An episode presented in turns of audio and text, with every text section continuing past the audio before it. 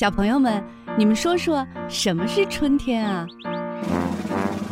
都都长果了，农民伯伯给我们种植物了，长出小花来了，小燕子回来了，从那个南方回来了，春天就是不冷了，还会看见，咱们还会看见七斗，不是北斗七星。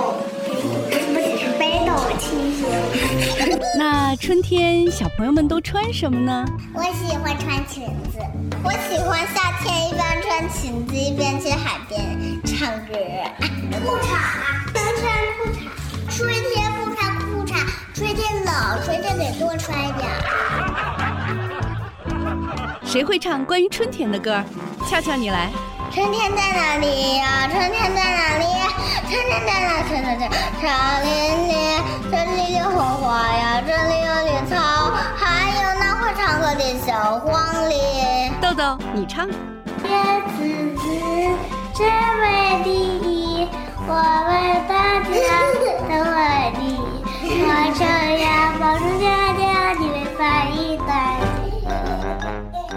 熊猫学堂。我是熊猫多多，我是熊猫伦伦，我是熊猫大多多。令人捧腹的童言无忌，亲情互动的默契比拼，还有听到耳朵痒的才艺展示。熊猫学堂，熊猫学堂开讲喽！Panda Talk Show is starting. Let's go！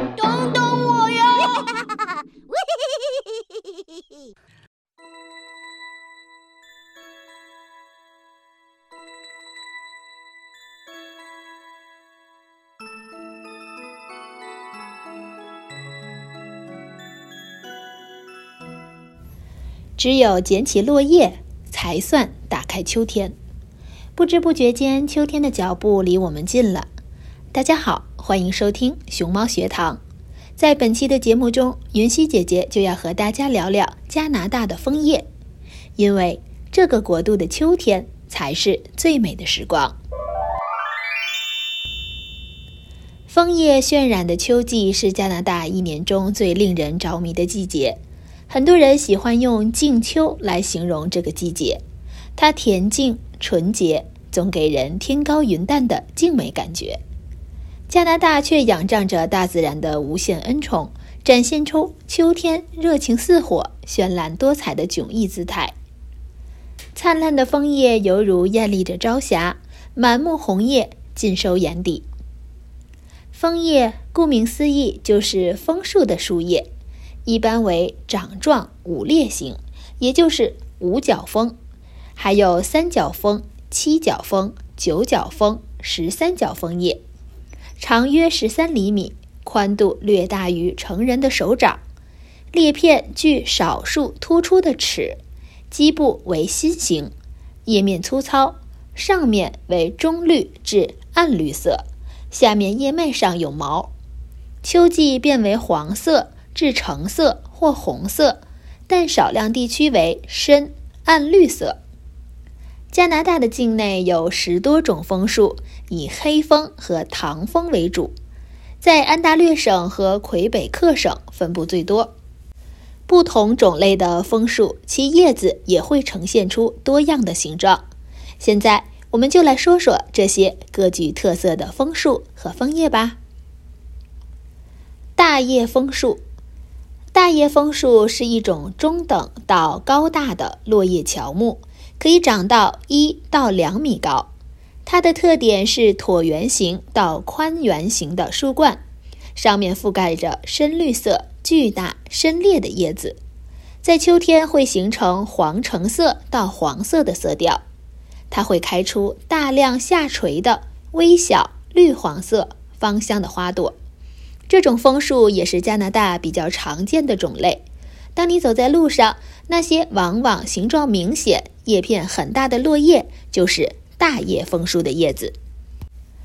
落基山枫树是一种精致的、多茎的、1.5到2米高的灌木，它有一个狭窄的皇冠，上面装饰着一簇簇黄绿色的小花。这种枫树有直立的树枝和圆形的小枝。具有尖锐的齿状、粗糙的微红色的有裂片的叶子，成熟时会变成浅绿色，然后在掉落前变成红橙色。通常街道上看到的最亮丽的那抹红色，就是落基山枫树了。曼尼托巴枫树是一种落叶快速生长的树，可以长到九到十五米高。它的特点是圆形不规则的树冠，上面覆盖着棕绿色、复合、独特、大而奇数的羽状叶。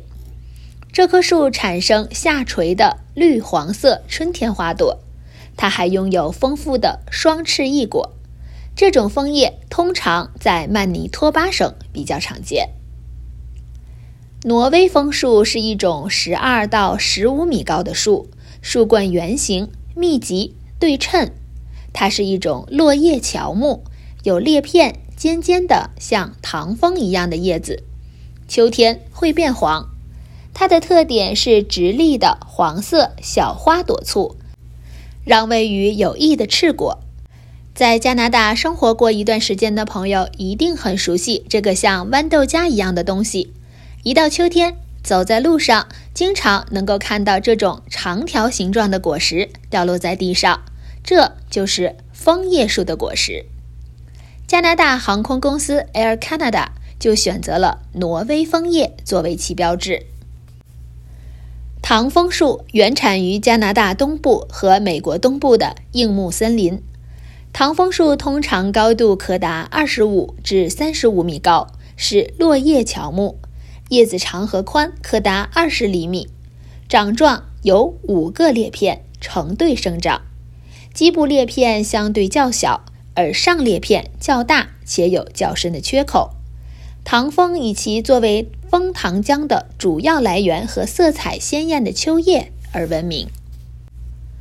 中文里有一个词语叫做“一叶知秋”，《淮南子·说山训》里有言：“以小明大。”见一叶落而知岁之将暮，睹瓶中之冰而知天下之寒。就是说，看见一片落叶就知道秋天即将来临，可比喻发现一点预兆就知道事物将来的发展趋向。其实，在各种枫叶飘落之前，大家不难发现，它们的颜色早已从夏天的青葱翠绿悄无声息地转变成了似火的红色。而寂寥的秋天有了枫叶的点缀，好似一幅彩色的画卷，徐徐展开在众人面前。那么，小朋友们知道枫叶为什么会变成红色呢？枫叶变红其实有三个方面的原因。枫叶变红实际上是枫树对自然界压力反应的结果。变红实际上起到遮光剂的作用，使树叶停留在树上的时间更长，让树能吸收更多的营养。美国科学家发现，枫叶变红的程度与时间、干旱、污染，特别是缺少氮元素有关。变红的枫叶延缓了树叶的脱落，由于营养的作用和缺氮的压力，使枫叶红得较早。内在的因素使叶片呈现红色的主要靠两种物质，一种是胡萝卜素，普遍存在于叶绿体中的橙红色色素；另一种是花青素，存在于叶泡内的细胞液中。当细胞液为碱性时，花青素呈蓝紫色；当细胞液呈酸性时，花青素呈红色。在春夏季节，枫叶、黄栌等树木的叶子由于光合作用强烈，叶绿素掩盖着花青素，因此呈现出一片绿色。一到深秋，树叶受到寒潮和霜冻的侵袭，叶绿素被破坏。叶子里的水分也减少了，不能及时运输掉的淀粉变成了葡萄糖，糖分就逐渐转化为花青素，于是绿叶变成了红叶。由于花青素遇酸性才呈红色，所以只有酸性的叶子才能变红。第三种变红的因素是因为外在因素。当气温迅速下降到一定程度，而且夜间的温度比白天下降很多时，树叶还没有凋落，而叶绿素已大部被破坏。同时，昼夜温差的增大也有助于花青素的形成，因此叶子很快变红。如果气温下降很慢，而且昼夜温差不大，叶绿素还没有被破坏，而树已经枯萎，那就变不成美丽的红叶了。各地的枫叶都有各自的绚烂，但相同的是给人美的极致体验，让人只想将目光锁定在那一片火红。请记得捡起一片枫叶，伴着温煦的阳光，将秋天收藏。枫叶也是加拿大的重要标志。这里因为枫树多，素有“枫叶之国”的美誉，代表高壮、仁慈、仁义、勇敢、坚韧和智慧。人们把枫叶作为国旗、国徽、硬币的元素，可见加拿大人对枫叶的情有独钟。也许你会问，为什么加拿大与枫叶有着如此深厚的联系？这是因为枫叶在构建加拿大历史方面发挥了至关重要的作用。首先，枫树长期以来一直是加拿大公民的主食；其次，也是最重要的一点，在加拿大的历史上，在战争时期，受伤的士兵会使用枫叶或枫糖浆制成的药物作为绷带和药物治疗受伤。枫叶在一定程度上具有治愈伤口的药力。这些是枫叶如何进入加拿大标志、国旗、硬币，并进入加拿大及其人民的心脏的主要原因。早在18世纪初，枫叶就被圣劳伦斯河畔的法籍加拿大人作为象征。枫叶第一次被作为国家的象征是在1868年，当时它出现在安大略和魁北克的盾形文章里。1867年。亚历山大·缪尔创作了爱国歌曲《枫叶永恒》，这首歌也成为加拿大英语区的非官方国歌。在之后的一九二一年，枫叶被加进了加拿大国徽。从一八七六年到一九零一年，枫叶出现在全部的加拿大的硬币上，并且一九零一年以后的加拿大硬币仍然保留枫叶图案。大家都知道。加拿大的国旗上就有一片红色的枫叶，国旗中间的白色代表的是加拿大广阔无垠的国土，两侧的红色代表的是东西两岸相邻的大西洋及太平洋，中间的红色枫叶则象征生活在加拿大富饶国土上辛勤努力的人民。但是你们知道吗？之前。这片枫叶的颜色可是绿色的呢。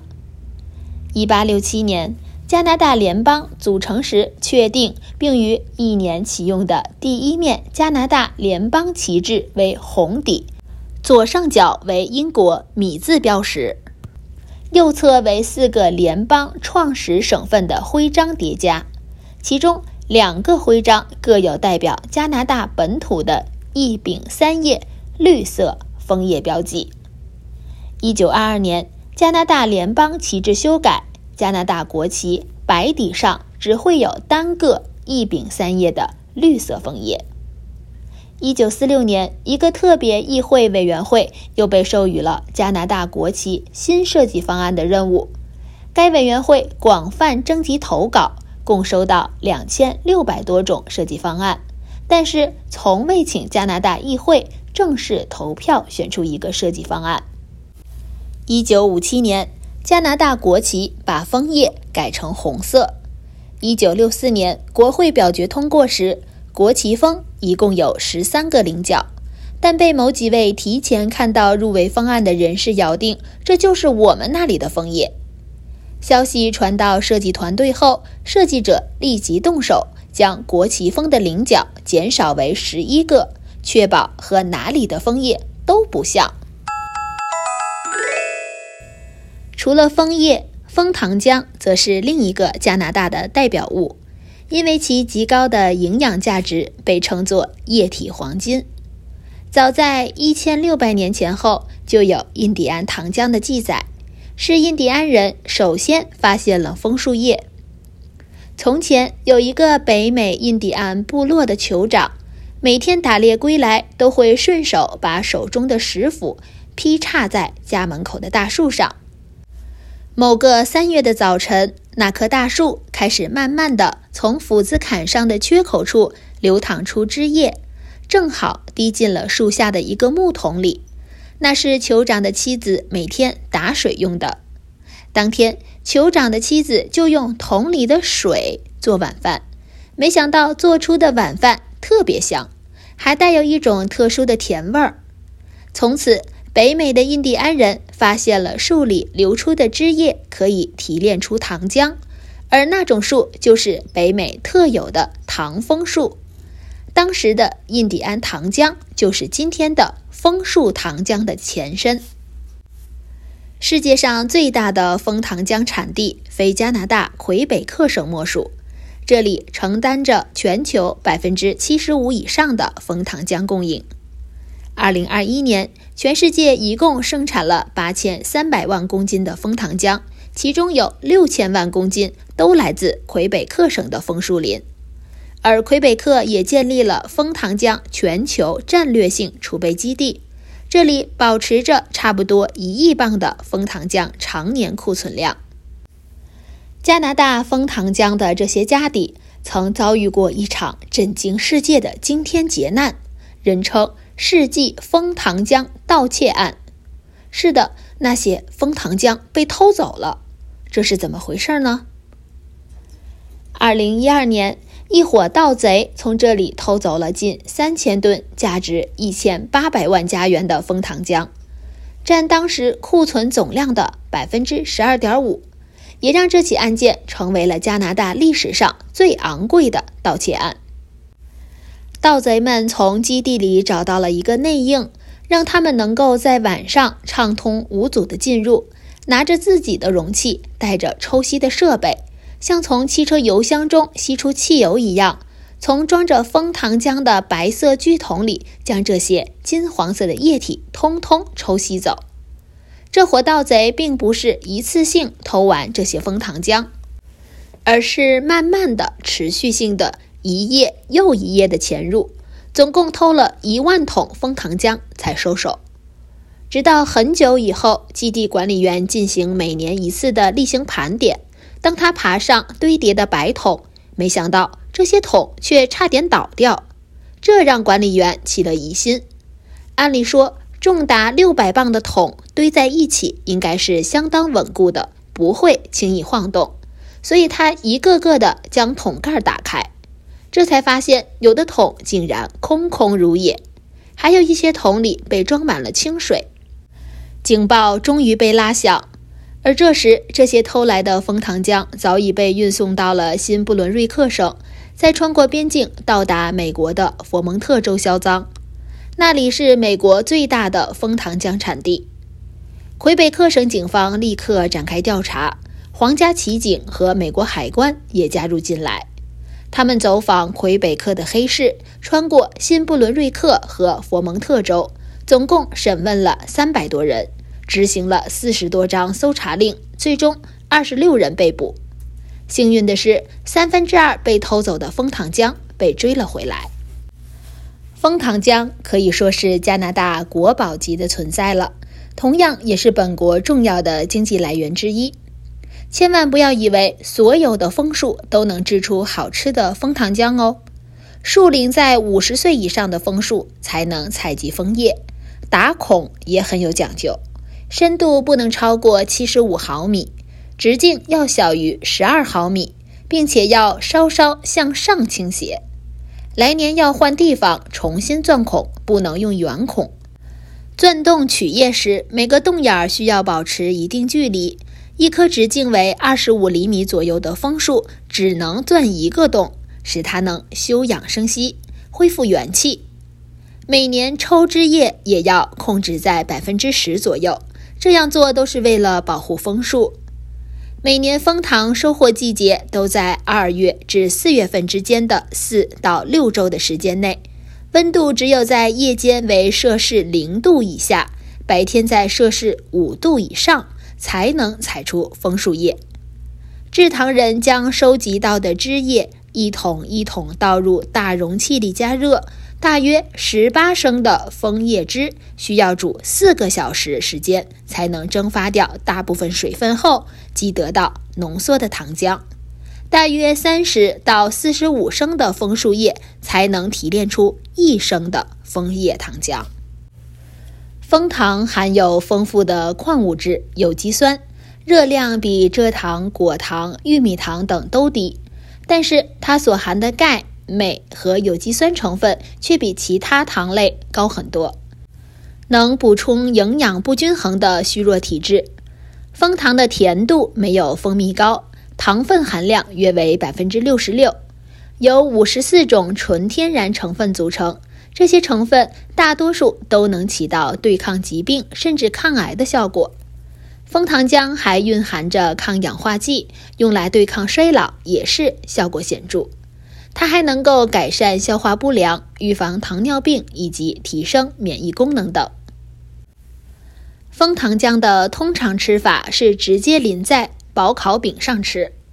加拿大有一道名菜叫枫糖煎三文鱼，三文鱼先用胡椒、玉桂粉腌制、煎熟。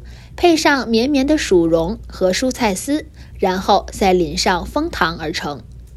一份菜里蛋白质、淀粉、维生素、纤维质一应俱全，而枫糖特有的树木清香，则是这道菜萦绕不绝的灵魂。枫糖浆的另一种吃法被称为“雪上的枫树果汁”。在加拿大的冬天，当地人在一块干净的木板上。铺上干净的雪，把煮沸的枫糖浆直接淋在雪上面，枫糖浆会慢慢凝固，然后用一根小木棒把凝成的软软的枫糖慢慢卷起来，制成香甜的带着冰碴的枫糖棒棒糖，是一种非常独特的体验。而传统的向来自国内外游人开放的枫糖节。更是受到了儿童们的喜欢。节日里，当地居民还热情地为游客们表演各种民间歌舞，带领观光客去欣赏繁茂美丽的枫林红叶。一些农场还专门保留着旧时印第安人采集枫树叶和制作枫糖的器具，在节日里沿用古老的制作方法，为观光客表演制枫糖的工艺过程。游客们还可以亲口品尝刚出锅的枫糖浆呢，让那清香沁入心田。秋天取得收获也适合阅读。今天介绍的绘本是美国作家洛伊斯·艾勒特的作品《叶子先生》，它囊括了美国最具权威的绘本奖——凯迪克大奖。美国图书馆协会杰出童书奖等重量级奖项，是一本适合二至六岁儿童阅读、鼓励走向自然、拥抱秋天的图画书。叶子先生用十六种变色叶，比如炽烈的枫叶、斑驳的紫叶、明黄色的银杏叶等，巧妙组合拼贴成有趣的动植物，比如有拿着橡子的松鼠。花斑牛、南瓜田等，谱出一曲妙趣横生的竹秋之歌。最让人眼前一亮的是，叶子先生采取了全书磨切的工艺，页页不同。蜿蜒的河流、起伏的山丘、绵延天际的森林、层层叠叠的秋景，立体可感。随着翻页，在近景与远景的交叠中，我们仿佛同叶子先生。一起去往远方。叶子先生曾住在我家附近，就在一堆叶子里。昨天风把叶子先生吹走了，他没有留下他的旅行计划。我最后一次看见他时，他正向东而去，经过鸡群，前往沼泽，越过鹅鸭。风吹向哪里，叶子先生就会去哪里。他飞过南瓜田，拂过火鸡的头顶，经过土豆、胡萝卜和成排的卷心菜，然后就不见了。它是不是飘向了西边，正经过果园，或是正飞进牧场上空，与花斑牛擦肩而过？反正啊，风吹向哪里，叶子先生就会去哪里。也许叶子先生正乘着湖面的风滑翔，或是沿着河流跟随蝴蝶去往南方。反正啊，风吹向哪里。叶子先生就会去哪里。他也可能一路向北，掠过一片片和他很像的叶子，或是与鸟群为伴，飞越群山。当叶子先生望向大地时，他会不会想找一个家？我只知道叶子先生会在哪里降落，只有风能回答。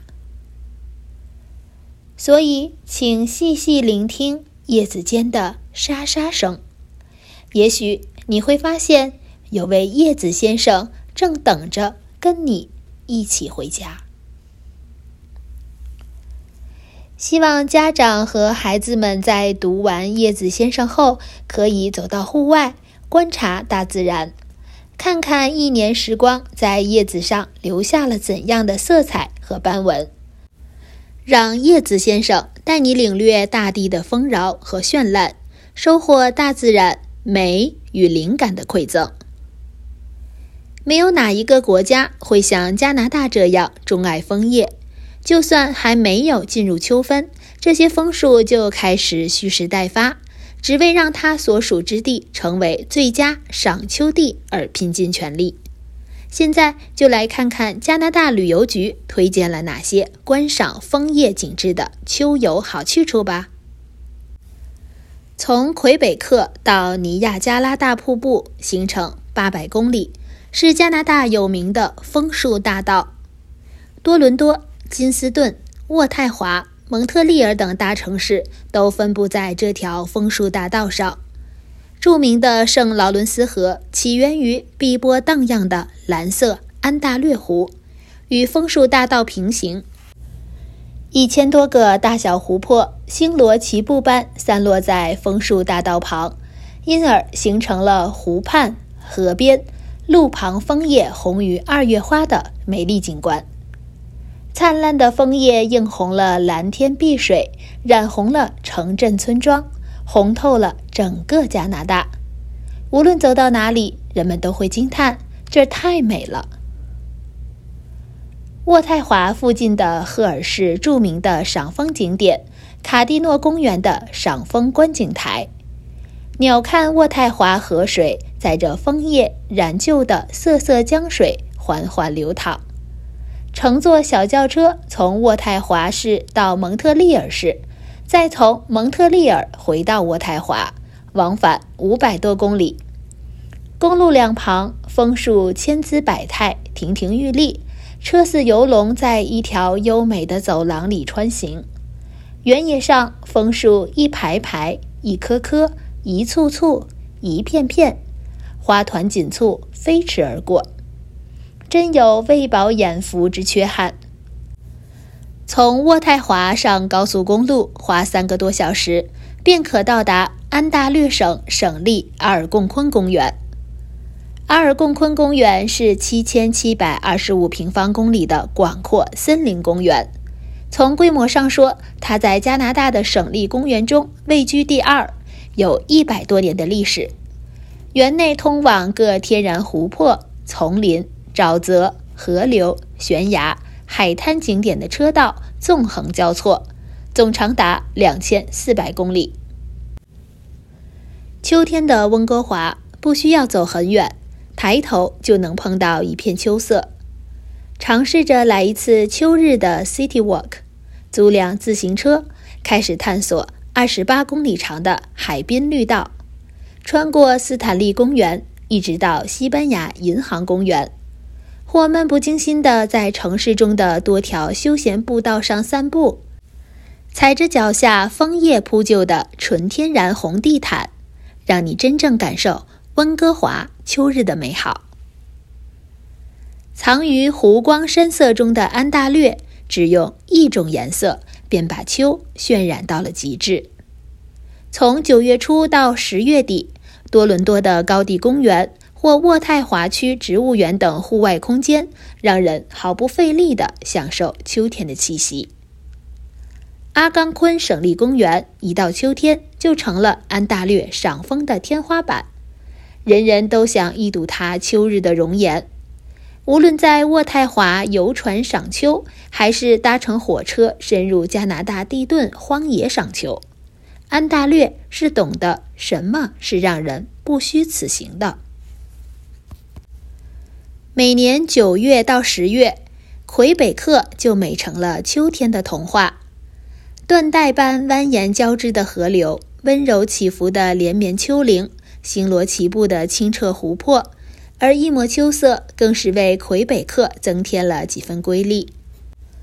魁北克秋色顺着圣劳伦斯河蜿蜒流淌，来自魁北克的国际著名作曲家史蒂夫·贝瑞卡以他为灵感来源，创作出《Becoming》这首曲子，用悠扬的旋律带着人们领略魁北克最美四个瞬间，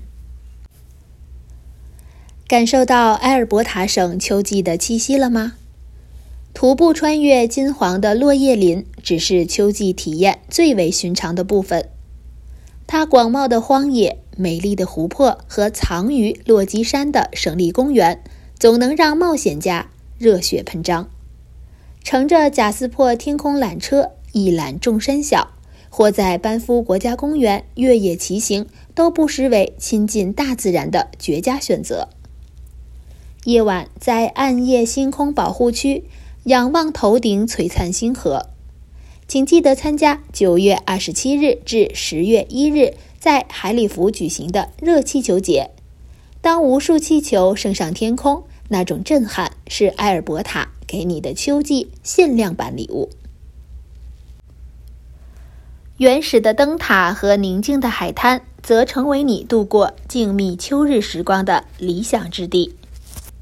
选择在漫长海岸线上自驾赏秋，是探索新斯科舍最自在悠闲的方式。这里有著名的卡伯特公路，不但能欣赏秋日公园的壮丽风光，还可以在北美一些最古老的葡萄园里品尝当地的美酒，感受加拿大海洋省的醉人魅力。新斯克舍的各种节日和音乐活动。能给你充满活力的体验，特别是哈利法克斯这座文化之都，你可以在品尝美食、探索博物馆和公园中度过愉快的时光。在曼尼托巴省这片神奇土地上，你可以划着皮划艇与庞大的白鲸为伴，亲身感受大自然的奇妙。在秋季迁徙季节。观鸟爱好者可以目睹无数翅膀在空中展翅掠过的壮观场面，如同一曲伟大的飞行交响乐。来一次激动人心的探险，乘坐狗拉雪橇快速穿越森林，或看一场刺激的世界冠军犬赛跑大赛。秋季随着气温开始下降，生活在丘吉尔北部的北极熊开始回到海湾边缘。你能看见它们在远处优雅踱步，欢快嬉戏。在充满生机的曼尼托巴，万物有灵且美。从八月中旬到十月下旬，育空地区将被金色的色调点燃。克朗代克地区的墓碑地区公园有着绝佳的秋色，运气好的话，还能遇见豪猪和驯鹿群。最让人期待的是，这片广袤的天空下，秋季夜晚的极光将会为你带来一场令人惊叹的光影演出。当绿色、紫色、粉色的光芒在漆黑的夜空中闪耀时，你将被这壮观的景象所震撼，仿佛置身于奇异世界。当枫树叶开始变色时，就到了爱德华王子岛这个美食岛收获的时节了。十月一日至五日的秋季风味节是一场美食和文化的盛宴。在九月十四日至十七日举行的爱德华王子岛国际贝类节，被称为加拿大大西洋地区最大的厨房派对。吃饱喝足，可以从夏勒特敦市中心出发，沿着联邦径道骑行，体验下这条拥有四百多公里、横跨全岛的自行车道与步行道。这里绝对是自行车友好小岛。读万卷书不如行万里路，在旅途中不仅可以赏析到旖旎的风景，还会遇见和自己志同道合或者截然不同的人，体验多元的文化和生活。我们自然就会学着思考和成长。在孩子成长的过程中，知识和技能是孩子的硬功夫，而情操和眼界则是孩子的软实力。可以说，旅行。也是一门成长课程。有的家长认为孩子小带出去旅行，他们也记不住。那就我个人的经验而言，我小朋友不到两岁，我就带着他出国旅行。那时候他甚至还不会说一句完整的话。我原以为他不会记得曾经去过的地方，可是当他长大的时候，他就会告诉我他小时候都玩过什么，而说出来的这些。正是我以为他记不住的旅行记忆。俗话说：“见多识广，见得多，知道的就会广。”让孩子用自己的眼睛去看，发现这个世界，满足好奇心。好奇心是孩子很难得的一种特质，能够挖掘出他们的探索能力。带小孩去不同的地方。让他知道，除了自己的生活圈，还有很多不一样的风土人情，有利于帮助孩子养成良好的生活习惯。可以通过旅行引导孩子改变不良习惯，提高自制力。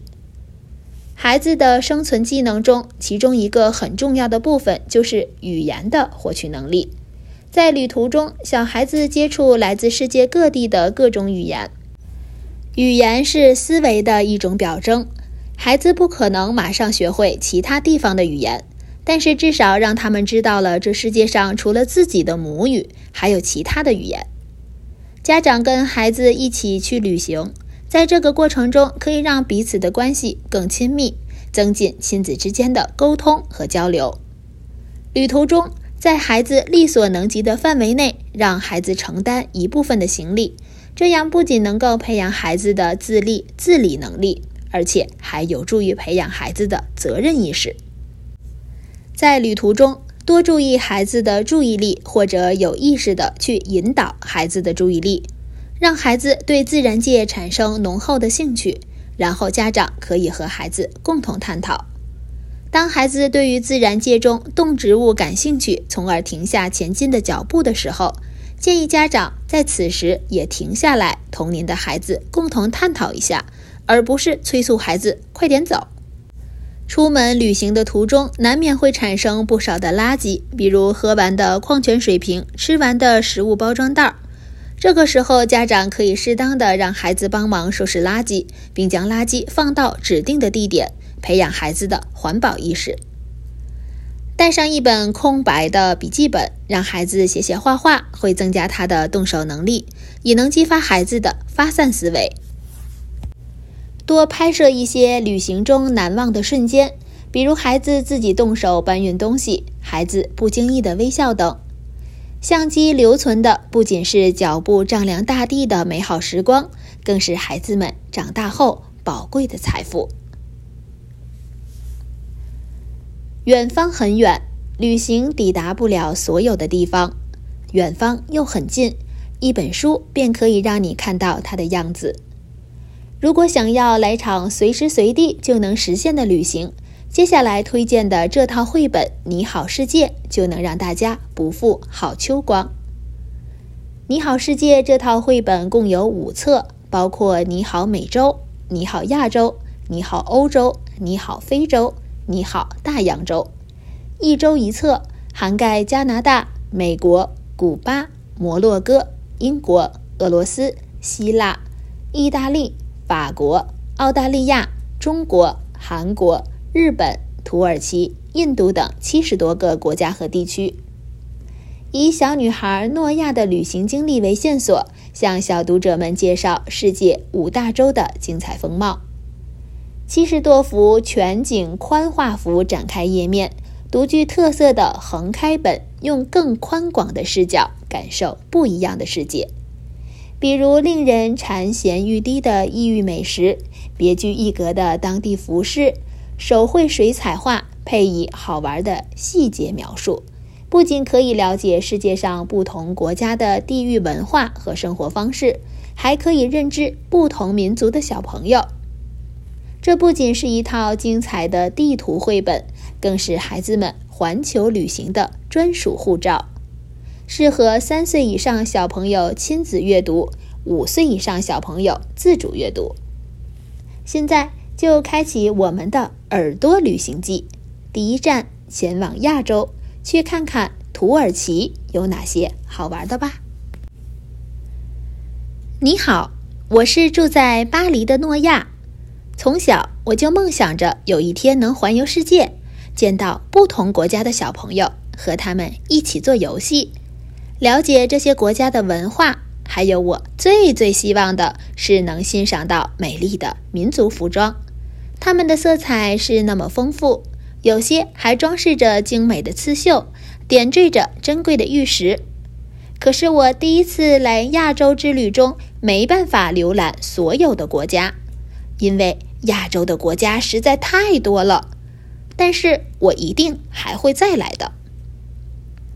老子说过：“千里之行，始于足下。”今天我们就先到土耳其认识一下有趣的新朋友吧。我们要认识的朋友名字叫做塔里克。塔里克住在土耳其的乌齐西萨尔，他喜欢漫步在岩洞之间。远远地欣赏在天空中静静漂浮着的五彩斑斓的热气球，他对人们说：“没有缺点的朋友是永远找不到的。”那在土耳其，我们可以看见仙女烟囱卡帕多西亚。卡帕多西亚位于土耳其中部安纳托利亚高原的腹地，以其千奇百怪的岩石构造、岩洞和半隐居人群的历史遗迹，成为土耳其观光的最大亮点。被美国国家地理杂志社评选为十大地球美景之一，同时这里也是世界上最适合搭乘热气球的地方之一。接下来要介绍一下土耳其的传统服饰。首先，土耳其毡帽是用毛毡制成的红色无边圆帽，装饰着一条黑色流苏。男人会穿土耳其长袍。腰部可系一条腰带，他们的马甲一般都很短小。他们的鞋子有一个特别的名字，叫做“也门鞋”，是用牛皮做成的平底鞋，鞋尖微微翘起。女性的传统服饰也是又长又大的，通常色彩十分艳丽，并装饰有华丽的珠宝。流传在土耳其黑海地区的民间故事也非常有趣哦。小朋友们和家长可以在闲暇时光慢慢阅读。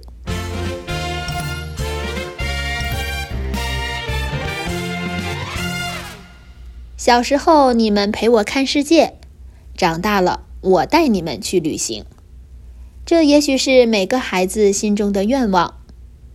有传说，在枫叶落下之前就接住枫叶的人会得到幸运。祝福大家每天都可以收获快乐和幸运。感谢收听本期熊猫学堂，愿所有美好都在加拿大的秋色里不期而遇。我是熊猫多多，我是熊猫伦伦，我是熊猫大多多。令人捧腹的童言无忌，亲情互动的默契比拼，还有听到耳朵痒的才艺展示，熊猫学堂。熊猫学堂开讲喽！Panda Talk Show is starting. Let's go. 等等我呀！